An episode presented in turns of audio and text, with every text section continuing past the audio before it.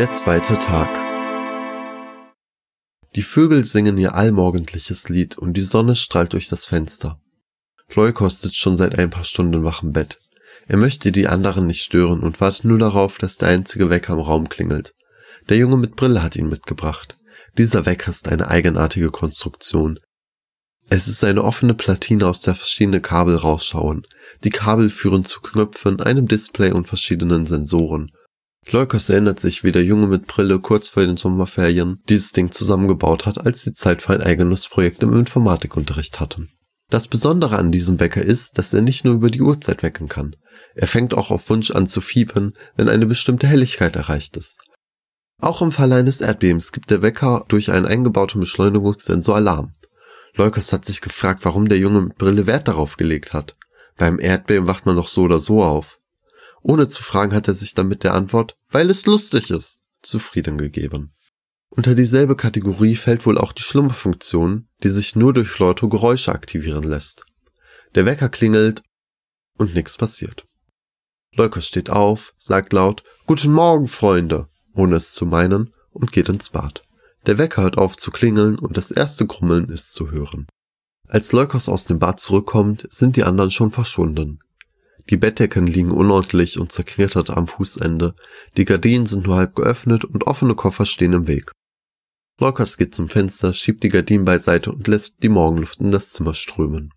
Dann verlässt er das Zimmer. Als er zur Treppe kommt, da wo er sie gestern zum ersten Mal gesehen hat, bleibt er stehen. Er hat Angst, sie zu verpassen, also steht er an der Treppe und wartet. Er wartet viele Minuten, aber sie kommt nicht. Als er dann in den Essenssaal geht, bemerkt er, dass er deutlich zu spät ist. Alle sind schon am Essen, einige sogar schon halb fertig. Kurz nachdem er sich an irgendeinen freien Platz gesetzt hat, kündigt die Lehrerin an, dass sie heute eine Wanderung machen. Der Lehrer steht wie immer leise daneben. Ein paar Jungen an dem Tisch, an dem Leukos sitzt, freuen sich. Wenn Leukos seinen Blick durch den Raum schweifen ließe, dann würde er bemerken, dass viele Mädchen am Tisch neben ihm nicht so erfreut sind.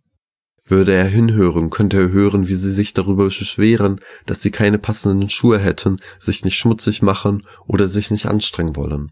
Ein Mädchen hingegen scheint sich auf den Ausflug zu freuen. Sie ist ein sehr stilles Mädchen, das gerne für sich ist und sich nicht um die Meinung von anderen schert. All dies könnte Leukos bemerken, wenn er sich umsehen würde oder versuchen würde zuzuhören. Aber Leukos schaut nur traurig auf das trockene Stück Brot, das vor ihm liegt. Er weiß, er sollte essen, er hat aber keine Lust. Und er scheint plötzlich vergessen zu haben, was auf so ein Brot draufgehört. Denn ohne es wirklich zu merken, ist Leukos das Brot einfach ohne Auflage. Die anderen schauen ihn verwundert an, sagen aber nichts. Leukos bemerkt die Blicke nicht, da er mit seinen Gedanken in einer komplett anderen Welt ist. Dann legt Leukos sich wieder ins Bett. Er weiß, er sollte vielleicht etwas anderes tun, aber dafür hat er einfach keine Energie. Als er merkt, wie die anderen Jungen das Zimmer verlassen, denkt er, es ist wohl Zeit, sich draußen für den Wandertag zu sammeln. Er quält sich aus dem Bett. Kurz bevor er den Fuß auf den Boden setzt, fragt er sich, ob der Boden ihn halten wird. Dummer Gedanke, sagt er zu sich selbst, aber trotzdem ist er noch nicht ganz davon überzeugt, als er vorsichtig sein Gewicht auf den Boden verlagert. Er verlässt das Zimmer und bleibt bei den Treppen plötzlich stehen. Hey, ruft der Junge mit Glatze. Warum bleibst denn stehen? Oh, Entschuldigung, antwortet Leukos leise. Ich wollte nur, sagt er noch, bevor er sich selbst unterbricht.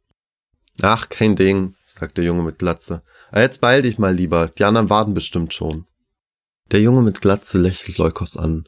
Leukos zwingt sich auch zu einem Lächeln. Gemeinsam gehen sie runter, wo die anderen schon warten. Nachdem die Lehrerin einmal durchgezählt hat, geht es auch schon los. Alle laufen in kleinen oder größeren Gruppen den Weg entlang. Die Jungs aus Leukos Zimmer laufen zusammen, die Jungen aus dem anderen Zimmer ebenfalls. Die Mädchen haben auch mehrere Gruppen gebildet und selbst das einzige Mädchen, das sich heute Morgen gefreut hat, läuft bei einer Gruppe mit. Leukos würde es sehr kindisch finden, dass trotz der langen Zeit, die diese Klasse schon zusammen verbracht hat, sich Jungen und Mädchen immer noch trennen wie Öl und Wasser. Aber an diesem Tag bemerkt er nicht, wie sich die Schüler in den immer gleichen Gruppen zusammenfinden. An diesem Tag bemerkt er auch nicht, dass er wieder der Einzige ist, der alleine läuft. Denn er schaut nicht wie die anderen in die Weite. Er schaut sich nicht die Bäume links und rechts vom Weg an. Er schaut einfach nur auf seine Füße. Er schaut seinen Füßen beim Gehen zu, so als hätte er Angst, dass sie ihn jeden Moment im Stich lassen könnten.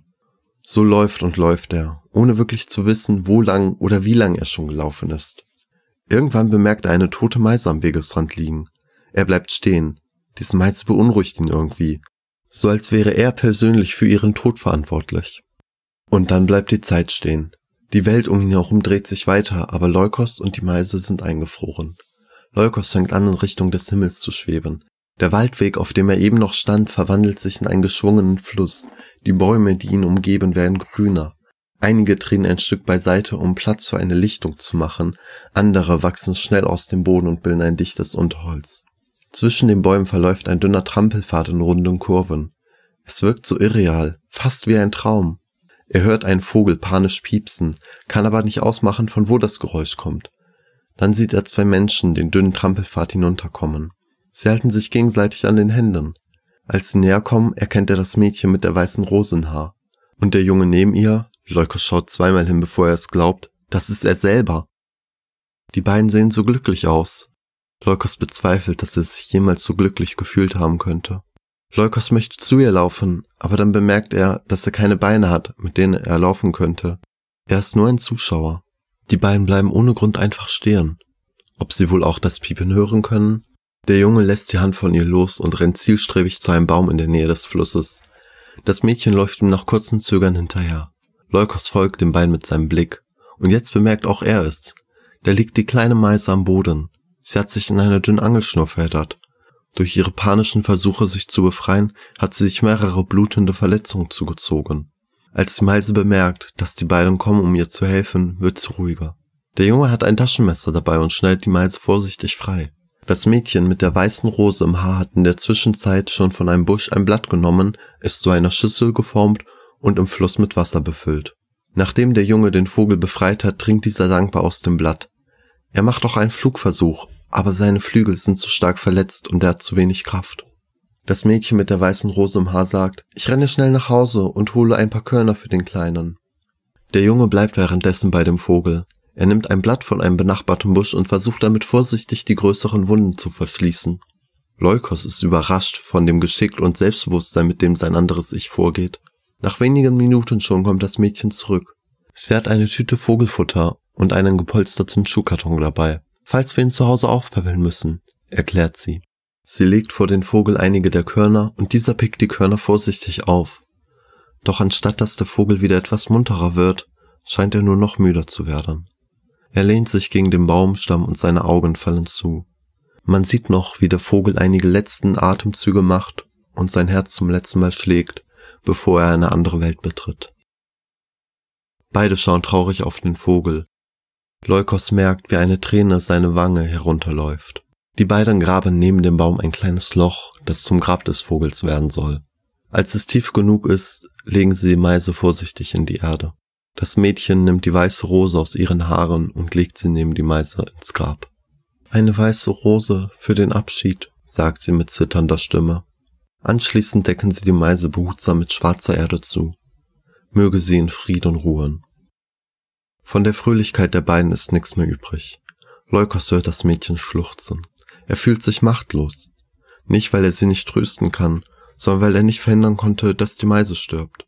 In diesem Moment fängt die Umgebung an zu verschwimmen. Die Farben fließen langsam zu Boden und der kleine Fluss spült sie weg.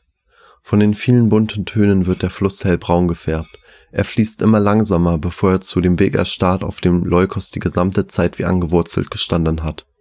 Das Weiß, das die Farben zurückgelassen hat, verblasst langsam und gibt den Blick frei auf die Bäume, die sich um Leukos herum befinden.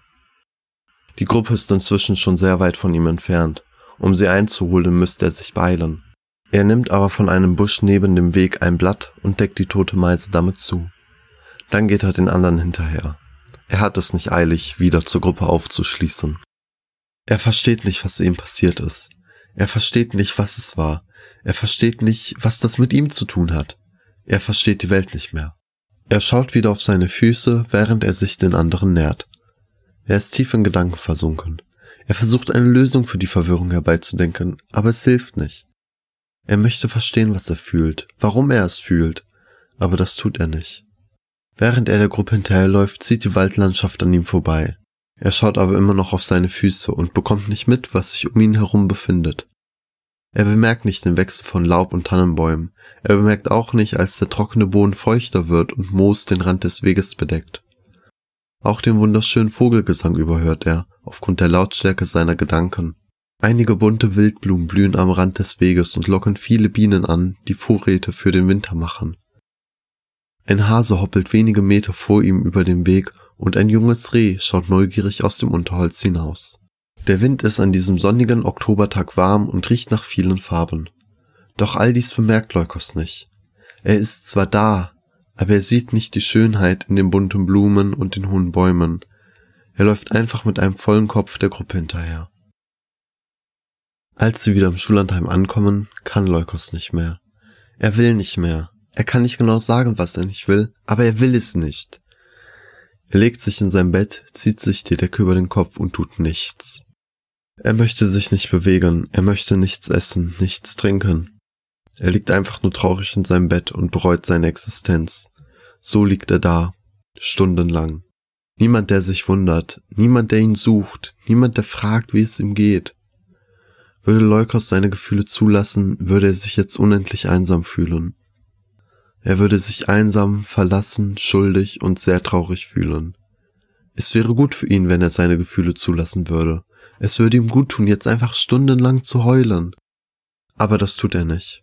Er versteckt sich lieber. Er versteckt sich vor den anderen Menschen. Er versteckt sich vor der Welt. Er versteckt sich vor seinen eigenen Gedanken und er versteckt sich besonders vor sich selbst. Sein Kopf, der die letzten Stunden voll mit Gedanken war, ist jetzt vollkommen leer. Könnte man in seinen Kopf schauen, sähe es darin aus wie im Universum vor dem Urknall. So liegt er stundenlang in seinem Bett. Ein trauriger Anblick. Die Stunden vergehen, die Tür öffnet und schließt sich viele Male, ohne dass Leukos es mitbekommt. Wie aus weiter Ferne hört er, Leukos, Mensch, wo bist du denn? Es ist seine Lehrerin. Er schlägt die Decke zurück, schafft es aber nicht aufzustehen. Die Lehrerin kommt ins Zimmer. Ach, da bist du. Die Stimme hört sich immer noch so an, als wäre sie viele hundert Meter entfernt. Hast du etwa vergessen, dass wir heute grillen wollen? fragt die Lehrerin. Ohne auf eine Antwort zu sagen, sagt sie freundlich, Bitte komm doch gleich zu uns runter in den Garten. Leukos nickt, die Lehrerin lächelt ihn an und verlässt das Zimmer. Leukos fragt sich, wann das mit dem Grillen angesagt wurde. Egal. Er steht langsam, fast wie in Zeitlupe auf. Er setzt vorsichtig den ersten Fuß auf den Boden, dann den zweiten. Langsam erhebt er sich. Er geht einen Schritt. Ihm ist schwindelig. Er geht einen zweiten Schritt. Die Wände, die ganze Welt wackelt und dreht sich. Er geht einen dritten Schritt. Er schaut auf seine Füße. Der Boden! Wo ist der Boden? Er bekommt Panik. Alles dreht sich. Da ist kein Boden. Er will sich festhalten, aber der Schrank weicht ihm aus. Die gesamte Welt scheint unter seinen Füßen wie ein Kartenhaus zusammenzubrechen. Er fällt. Er landet unsanft auf dem Boden. Die Welt scheint wieder normal auszusehen. Leukos weiß nicht, wie er es bis ganz in den Garten schaffen soll. Er liegt noch einige Minuten stumm am Boden, bevor er langsam aufsteht. Er achtet darauf, dass er sich immer irgendwo festhalten kann. Am Schrank, an der Tür, an der Wand, am Treppengeländer. Hauptsache, er kann sich irgendwo festhalten, falls der Boden ihn nicht mehr trägt. Er kämpft sich langsam voran, wie ein Krieger im Sturm. Wenn andere da wären, würden sie es sehr seltsam und lächerlich finden. Was aber die meisten nicht sehen können, dass jeder Schritt für ihn ein harter Kampf ist. Man sollte ihn als Held auf Händen tragen, aber selbst Leukos macht sich dafür fertig, dass er es nicht schafft, sich schneller zu bewegen. Nach schier endlosen Minuten, die er sich vorangekämpft hat, kommt er endlich bei den anderen am Grill an. Das erste, was er bemerkt, ist wieder dieser unausstehliche Geruch nach verbranntem Fleisch. Er hat keine Kraft oder Lust, sich zu den anderen zu setzen, keine Lust auf deren Gespräche. Er setzt sich auf eine Bank, die mehrere Meter von den anderen Holzmöbeln entfernt steht. Er denkt, es wird eh niemand bemerken, genauso wie niemand bemerkt hat, wie es ihm gerade geht. Doch direkt nachdem er sich hingesetzt hat, kommt ein Junge auf ihn zu.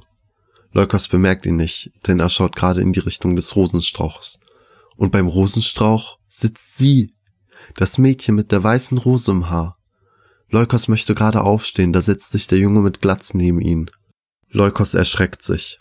Hey, kein Grund gleich so zusammenzuzucken. So furchteinflößend bin ich nun auch nicht sagt der Junge mit Glatze. Leukos zwingt sich zu einem Lächeln, und jeder, der den Jungen mit Glatze sieht, müsste ihm zustimmen. Er ist zwar muskulös, aber er ist auch deutlich kleiner als die anderen Jungen. Zwar lässt die Glatze ihn ein bisschen so aussehen wie den typischen Schulhofbully aus Highschool-Filmen, aber durch sein nettes Lächeln und seine warme Art verwerfen die meisten diesen Gedanken schon nach wenigen Sekunden. Bei Leukos ist dies nicht der Fall. Er weiß nicht warum, aber aus irgendeinem Grund misstraut er ihm. Leukos fragt sich, warum er so freundlich zu ihm ist. Will er ihn vielleicht nur benutzen? Macht er sich über ihn lustig? Leukos schaut wieder zum Rosenstrauch und sieht, wie sie gerade den kahlen Stängel einer Rose in den Boden setzt. Der Junge mit Glatze fragt, warum sitzt denn so weit weg? Keine Ahnung, antwortet Leukos und bekommt wieder das Gefühl, die Welt könnte gleich zusammenbrechen. Der Junge mit Glatze klopft Leukos freundschaftlich auf den Rücken. Leukos war darauf nicht vorbereitet und fällt fast vorne über. Ich mag dich, sagt der Junge mit Glatze lächelnd. Hast du vielleicht Lust, dich zu uns an den Tisch zu setzen und ein wenig Spaß zu haben? Leukos schaut nochmal zum Rosenstrauch. Sie ist verschwunden. Dann nickt er vorsichtig. Na also, sagt der Junge mit Glatze lächelnd, legt Leukos den Arm um die Schulter und führt ihn zum Tisch. Auf dem Tisch liegt für Leukos schon Besteck bereit, als hätte man auf ihn gewartet. Neben einer Auflaufschale, in der das gebratene Fleisch ist, steht ein großer Topf mit Nudelsalat. Es ist die Art vom Nudelsalat, die er am liebsten mag. Fusilli, Erbsen und Möhren aus der Dose, geriebener Gouda und Mayonnaise. Oben auf dem Nudelsalat liegt noch eine aufgeschnittene Tomate auf einem Bett aus Kräutern. Leukos setzt sich, lächelt und nimmt einen großen Löffel Nudelsalat. Möchtest du auch ein Stück Fleisch? fragt der Junge mit gelben Augen. Nein, antwortet Leukos. Wenn es Nudelsalat gibt, brauche ich nichts anderes mehr. Alle am Tisch lachen. Dabei hat Leukos doch gar keinen Witz gemacht. Er lächelt. Erst jetzt bemerkt er, dass die Jungen am Tisch auch die Jungen aus seinem Zimmer sind.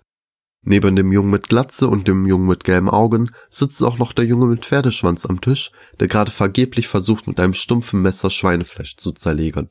Der lächelnde Junge nagt beharrlich an seinem Putenbrustfilet, der Junge mit Brille ist anscheinend Vegetarier und versucht von seinem halb verbrannten Maiskolben die andere Hälfte herunterzuessen. Insgesamt ist das eine sehr bunte und fröhliche Runde. Auch wenn Leukos an diesem Tag nicht die Kraft hat, sich an den Gesprächen zu beteiligen, so hat er doch das erste Mal seit langem das Gefühl, dazuzugehören. Nachdem alle aufgegessen haben, kommt der Junge mit Glatze auf die Idee, aus der verbliebenen Glut im Grill ein kleines Lagerfeuer zu machen. Leukos beteiligt sich daran aber nicht mehr. Er ist zu müde. Seine Augen offen zu halten bereitet ihm große Anstrengung. Er verabschiedet sich kurz von den anderen und wünscht ihnen noch einen schönen Abend. Er kämpft sich wieder die Treppen hoch, zieht sich um, geht ins Bad und dann ins Bett.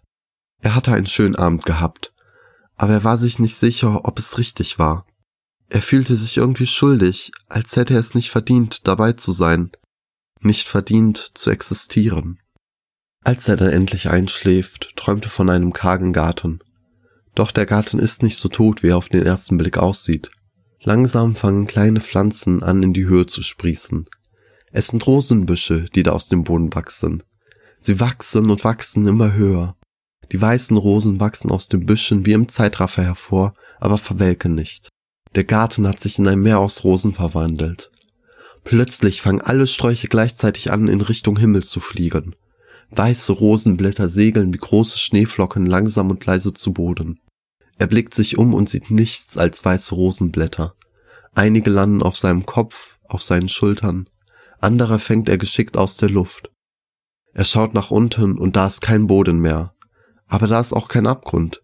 Es sind einfach nur Rosenblätter, die unendlich weit in die Tiefe segeln, während Leukos zwischen ihnen schwebt wie ein Vogel in den Wolken.